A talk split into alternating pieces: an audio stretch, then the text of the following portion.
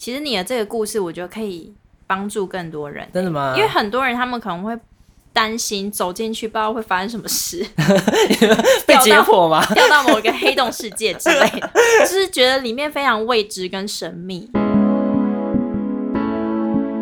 繁忙的生活常常让你忘了照顾自己吗？那我陪你谈心事。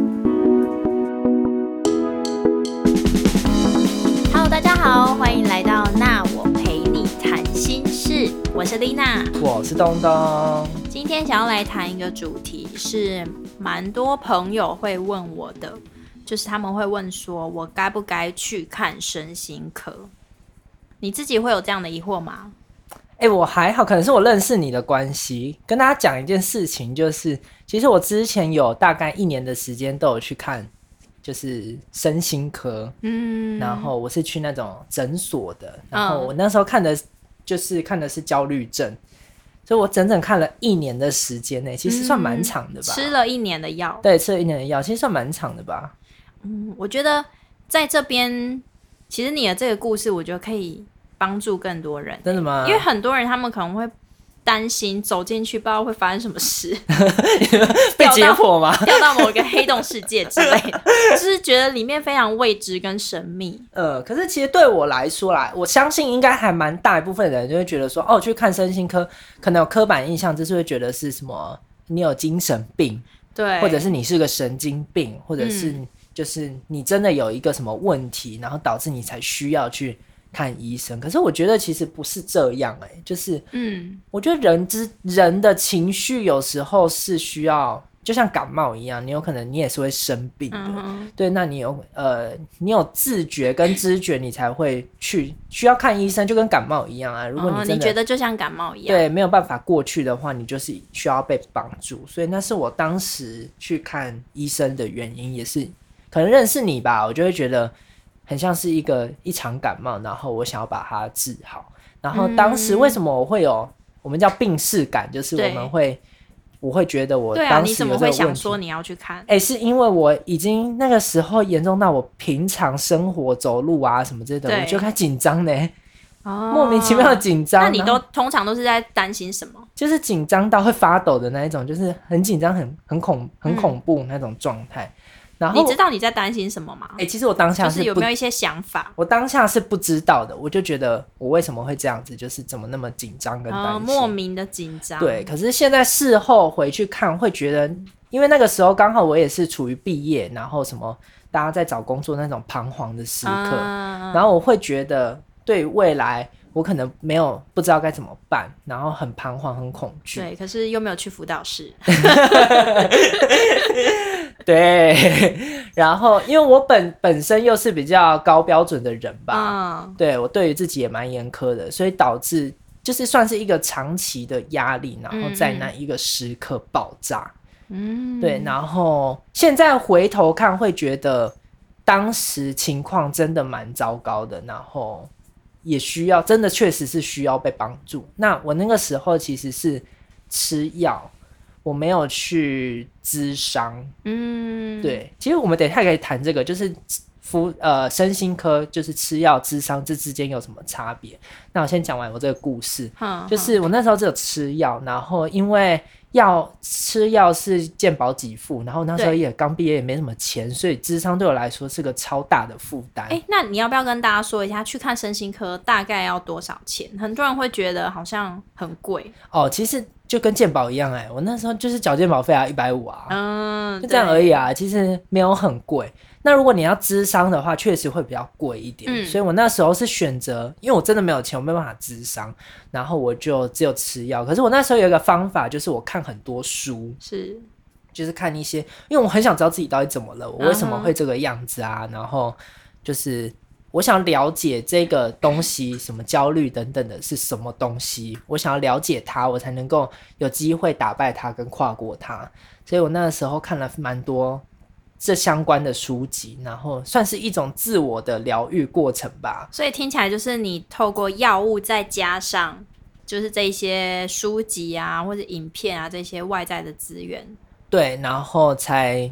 呃，经过了一年的时间，我才慢慢的把自己拼回来。其实我当现在想起来，觉得当下很像是一团散的状态，很像积木，自己本人很像散在地板上，完全没有办法，是一个真的不是一个完整的个体。对，好像好像被什么东西撕裂的那种感觉，就完全没有办法在，就是好像没有一个整合性。对。然后也没有自己的感觉，就觉得好像随风逐流，然后完全没有办法爬起来的感觉。所以我那时候确实，现在想起来会真的需要帮助。然后，呃，透过药物跟呃看书嘛。那因为我是学生物的，所以我突然间就会对那个药物很感兴趣。我觉得很想知道那到底是什么东西。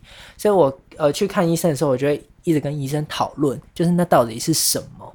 然后其实医生跟我讲是神经传导物质，就是他说有些人确实是会缺乏这个东西，所以其实我觉得好像有时候心理的状态也会跟就是我们身体的是营养或者生理也会影响生理对的健康状态会有会有差，对不对？对，它都是交互影响。嗯嗯，你说的很好。对，所以你要分享一下你自己对于这个身心科的看法吗？或者是你的经验？呃，我的经验吗？其实我也有去看过身心科，哎，哦，对，就是大家会觉得说，哎，你自己学这个心理学的啊，然后好像应该心理就非常健康，没有问题。嗯，你知道我当时去看身心科，我没有看很久啦，因为我吃药大概就一个月吧。嗯，那时候是因为我刚开始去工作的时候，工作压力太大，嗯，然后我看的也是焦虑，嗯，那时候也是。呃，比如说假日我都在想工作的事，然后睡前我会呼吸不过来，非常的紧张。这么严重？对啊，因为工作压力真的太大了。那时候就是可能大学刚毕业，嗯，哎，所以其实负担的压力很大，这样。所以其实好像大学刚毕业是一个。一个坎呢，就是一个。如果现在听众朋友他正处在这个情况下，也许听到我们说呢，也需要一些帮助的话，你也可以来信问我们这样。对，好，总之我那时候就是压力太大，我就自己也学这个嘛，我就觉得，哎，去看身心科，其实就跟你去看耳鼻喉科一样。它其实没什么，就是心灵的感冒嘛，你不会看一辈子。嗯，大多数的病症啊，有一些可能要持续服药，可是大多数可能透过一阵子或是几个月、几年的药物帮助，其实它是可以慢慢的减药的。嗯，所以那时候呢，我就去看了身心科。那我吃了大概一个月的药物，那同样我也有透过心理咨商。哦，所以你当时是有咨商的，对我有去呃做心理咨商这样子，然后包括我还有一些呃信仰的生活啊，然后就慢慢的帮助自己走过来。所以我回想那一段过程，呃，会觉得说，其实身心科它就很像是嗯在茫茫大海当中，就是可能有一些人他快要溺水了，你就是丢个游泳圈给他。他就活过来了。他不可能一辈子就是都拿着这个游泳圈，他还是得必须自己学会游泳。哦，他需要打水到岸边，他才他就会得救了。对，所以它是暂时的，让你可以撑起来的东西，就是那些的身心科的药物。哎，确实。但是你还是要透过，比如说你刚刚讲思考转换啊，或者是心理智商啊，来辅助你可以有长久的疗效。哎，确实，哎，就是如果。现在想起来，我那个时候如果没有靠药物的话，真的有可能会爬不起来耶。嗯，那这是什么情况啊？就是是一个药物，它是一个会让你身身心情比较好吗？还是比如说透过药物呢？你可能心情正在比较 down 或是比较低谷的地方，那药物就可以把你拉回到一个比较水平线。嗯，那你这时候就可以比较客观跟理性的去。看待这件事情哦，去处理你的问题，先把先把你的情绪拉回来，然后让情绪跟症状先暂时的减低，是那种让你有力气可以对抗那个问题的那种感觉吗？对啊，就像我说的，可能你正在溺水，你很需要紧急的救助，或者有个东西把你 keep 住，那你可能需要一点药物的帮忙。嗯，可是长久下来，你可能还是要自己学会去游泳，你要学会打水，你要知道哎怎么换气，那可能。呃，你都学会了之后，你就自然不用这个游泳圈。哎，我有遇过那一种，我听不是遇过，我听过那一种，就是他吃药，然后就越吃越多，越吃越多，嗯，越来越严重的那一种。那那一种是不是就是就是你讲的，他没有学会自己打水，他就只是靠药物，然后让自己心情好一点，可是他没有去解决这个问题。对啊，这样子听这个状况就很像是他过度的依赖这个药物了。OK，所以如果你今天去身心科然后拿药的话，你必须要除了药物以外，也必须要靠就是可能书籍或者是一些方式，然后让自己是就像你刚刚讲的思想转换，对吧？好，那。我还有个问题，就是回到我们的主题，那我要不要去看身心科？这到底该怎么办呢？其实我自己经验啦，就是因为跟我比较好的朋友，他会知道我的以前的状况，所以感觉好像你懂吗？就是药吃久了就变医生的那种感觉。对，然后他们就会三折肱而成良医。对对对对对，然后他他们就会问我说：“哎，你觉得我要不要去看医生？”啊，就因为我好像有经验的人，他们就会跑来问我。那我自己的想法啦，我自己就会听他们的故事。譬如有人就会说：“哦，我最近怎样啊？”然后谁什么老板怎么啦？他就会讲一些他的故事。然后他们就会最后就问说：“那你觉得我这样子要不要去看医生？”可是我自己就会评判一下，如果他是那种长时间都一直处在一个忧郁或者是焦虑或者是一个比较不好的情绪里面的，可能半年以上，那我就会建议他去看医生。可如果他只是这个事件的，本身他情绪不好，那我就会想说，哎，如果这个事件消失了，他是不是就好了？那我就会觉得这根本就不需要啊，你就只是一个事件，你把这个事件消失了，那你就好了，那你根本就没有任何问题，就是一个呃一个被风被风台风打到的所以你是用事件的轻重或长短对来给他建议建议他，你觉得是个好方式吗？呃，基本上我会用另外一个角度，嗯。就是你为什么会去看身心科？主要我们刚刚讲是靠药物嘛。对，也就是说，如果你有生理上明显的症状，比如说你可能在饮食或睡眠出了状况。哦，对，因为他也许这个公司的事件对你来说没什么，但对他来说已经影响到他的睡眠，已经炸裂了。好，那他可能晚上都睡不着觉。哦，或者是像我们刚刚的经验，譬如我会发抖，或者是你会呼吸不过来，已经有生理的反应了。对，就是主要是会回到生理上这一块。如果已经影响到太多的话，那比如说你去看身心科，跟医生讨论之后，他会开一些，我们就讲睡眠的药物。助眠的药物给你好了，那可能你睡了比较好之后，隔天比较有精神，也比较有力气，可以去面对这些事情啊。OK，所以我主要会用生理方面的部分来做判断。了解，对啊。那个问题哦，就是到底我们看的身心科跟智商这两个之间到底有什么不一样？嗯，我觉得这可以。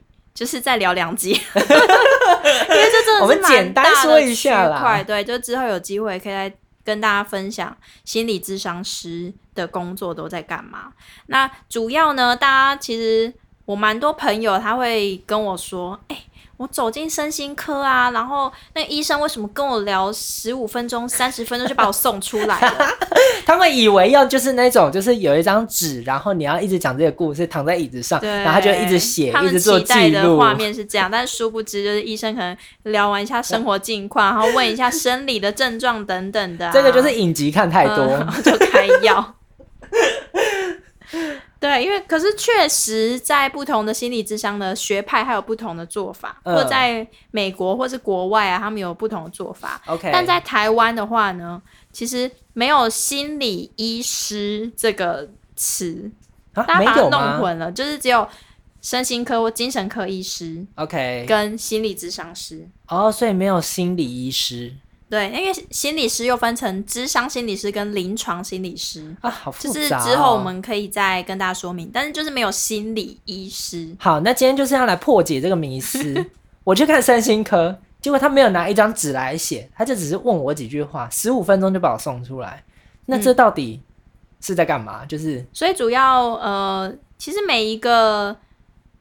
专业都有他的训练的背景。OK，那如果在身心科里面坐着的医师，他们是医学院背景出来的。好，嗯，所以他们学的就是人体呀医学，当然他们心理方面训练也是会有一点，嗯，可是就没有咨商师这么多。哦，所以他们主要的方式是不是就是开药？对他们厉害的地方，就是在调整你这些，比如说神经传导物质啊，或者是你有一些生理方面的需要调整的，那就会是由身心科或者以前说精神科医师来协助你处理。好，那这里我总结一下，就是如果你去看身心科的话，就是主要就是以药物治疗为主。嗯哼，那今天另一种是不是就是心理咨商？对，那这样子，这个又是怎么回事？心理咨商，我们主要就是透过谈话的方式，我们是不开药的，呃，就是聊天谈话的这个过程。对，我们会透过谈话啊，或者是呃陪伴你去找找看，这个问题的根源可能是哪里？那你的思考到底卡在什么样的地方？你为什么被纠结住了？所以，智商师他其实很像一面镜子。所以这就比较像影集里面演的那一种，就是有一个人在听对，如果你期待是你可以一直讲，然后有人听你说，然后给你一些想法或意见的这种，比较就是智商师。OK，那呃，所以那接下来我再问一个问题，就是心理身心科跟智商师这两个是不是有价钱的不同？嗯，就是你前面说身心科，它其实就跟一般诊所一样，健保，那，你就拿健保卡去给他，然后就一百五两百这样就那智商呢？那如果是心理智商的话，像每一个县市它的价位都不等哎。哦，有不不一样的。对我们以高雄市来说，有执照的心理师大概是一千六百块起跳。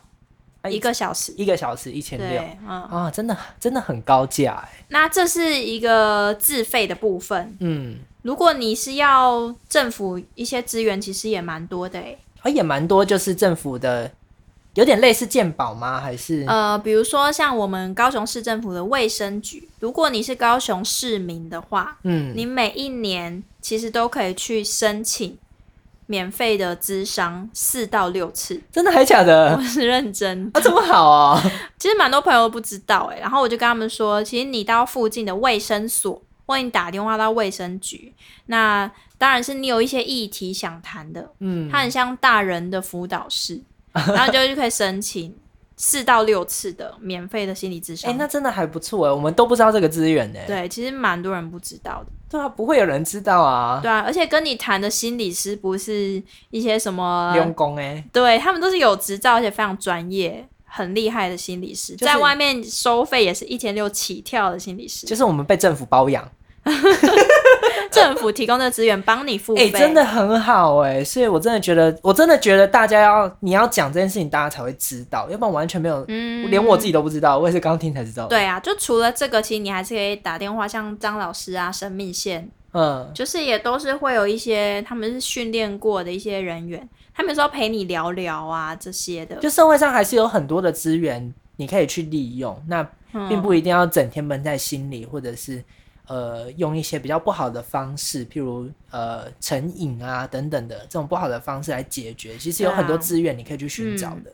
有时候可能担心，我跟朋友说，朋友会怎么看我，对不对？那心理师就是一个你完全不认识的陌生人，但是其实我们可以很快跟你建立关系，就像朋友一样，嗯，会让你很放心的讲。嗯，那我们一样就是会帮你保密啊，等等的。嗯嗯，对啊，这大概是心理咨商师的呃我们的专业这样子。好，所以如果真的有需要的朋友，就是刚刚听完我们刚刚讲的，不管是身心科或者是心理咨商，如果你真的呃在心里有困难或者是跨不过去的部分，还是可以寻求协助，不是。